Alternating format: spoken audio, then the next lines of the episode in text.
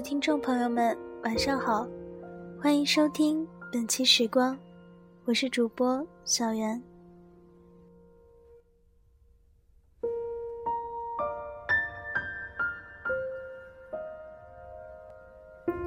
今天给大家带来一篇文章，朋友之间没有那么多义务。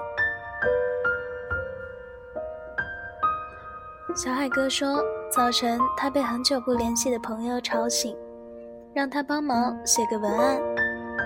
他拒绝说自己有论文要准备，实在没时间。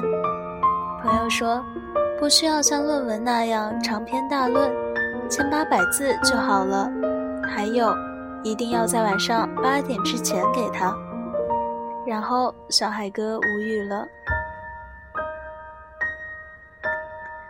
小丽说：“有个关系一般的朋友想注册公众号，让他帮忙。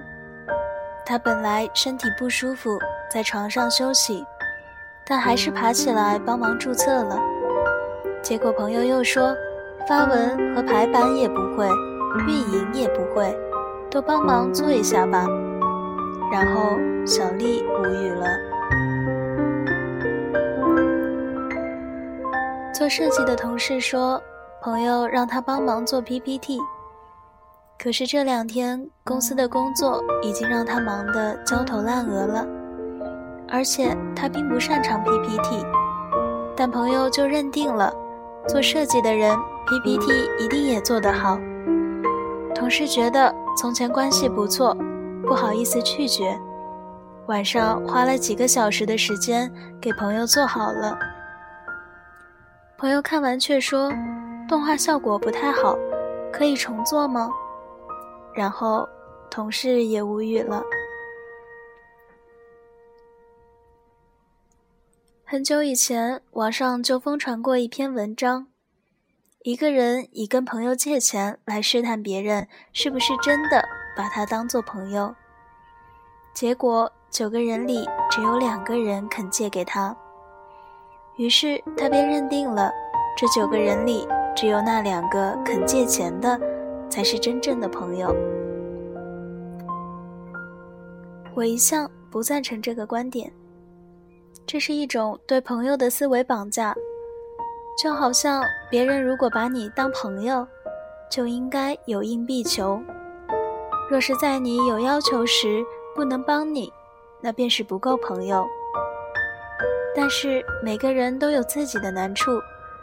当你的请求可能会伤害到他自己的利益时，就会条件反射般的自我保护，而借钱本身就是一个很有威胁性的动作，是损害到自身利益的。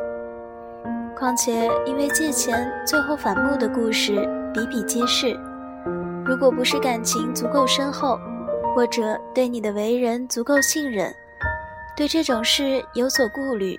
再正常不过了。朋友之间最容易出现的现象就是理所当然的要求太多，只看到自己的需求，忽略别人的现实。自己总觉得求别人的明明是一件小事，而别人却拒绝了，实在是不够朋友。可却没有想想，你们之间的感情真的好到。你可以对他提这样的要求吗？你认为是小事，但对别人来说是不是一种为难呢？更有甚者，别人义气的答应了帮忙，他却不予感激，反而得寸进尺，讨要更多。有个姑娘跟我说过一段话：先把别人都当路人。路人在与你擦肩而过的时候，不伸脚绊你，就已经值得开心了。如果能给你个善意的微笑，那就应该谢天谢地了。若是还能在你跌倒的时候停下来扶你一把，真的就应该感激涕零了。但若是人家不能停下来，也不应过于苛责，因为那会耽误他自己赶路。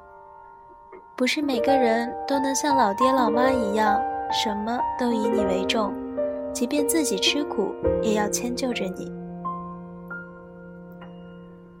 人们总是给朋友这个称谓加上太多责任。的确朋友不同于路人有困难时当然要找朋友帮忙但是帮忙却并不是朋友的义务。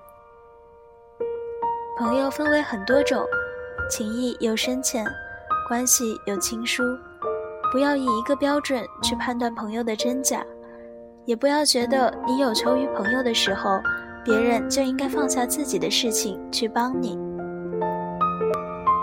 作为朋友。如果有人求助于我，我一定会尽自己所能；但若是过于为难，我也不能放下自己的原则。如果我有求于朋友，朋友面露难色，我也会换位思考，给予理解。但人家若是不顾一切伸出援手，这情谊一定是要记一辈子的。好的朋友关系不只在于互相帮助。还在于互相体谅，彼此感激。当然，如果有人平日里只接受别人的帮助，对别人的求助无论大小一概不予理会，那样的人还是不要交了吧。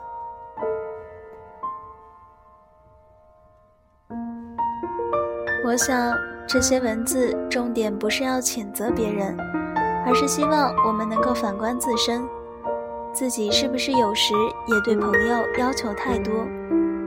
社会中那些我们不喜欢的现象，也许就在自己身上存在着。钱先生曾经说过，有一种人的道学只是教训旁人，并非自己有什么道德，所以不必道貌岸然的教育旁人。只希望自己做得更好，然后尽我所能的去感染身边的人。好了，今天的节目到这里就结束了，感谢您的收听，我们下期再会。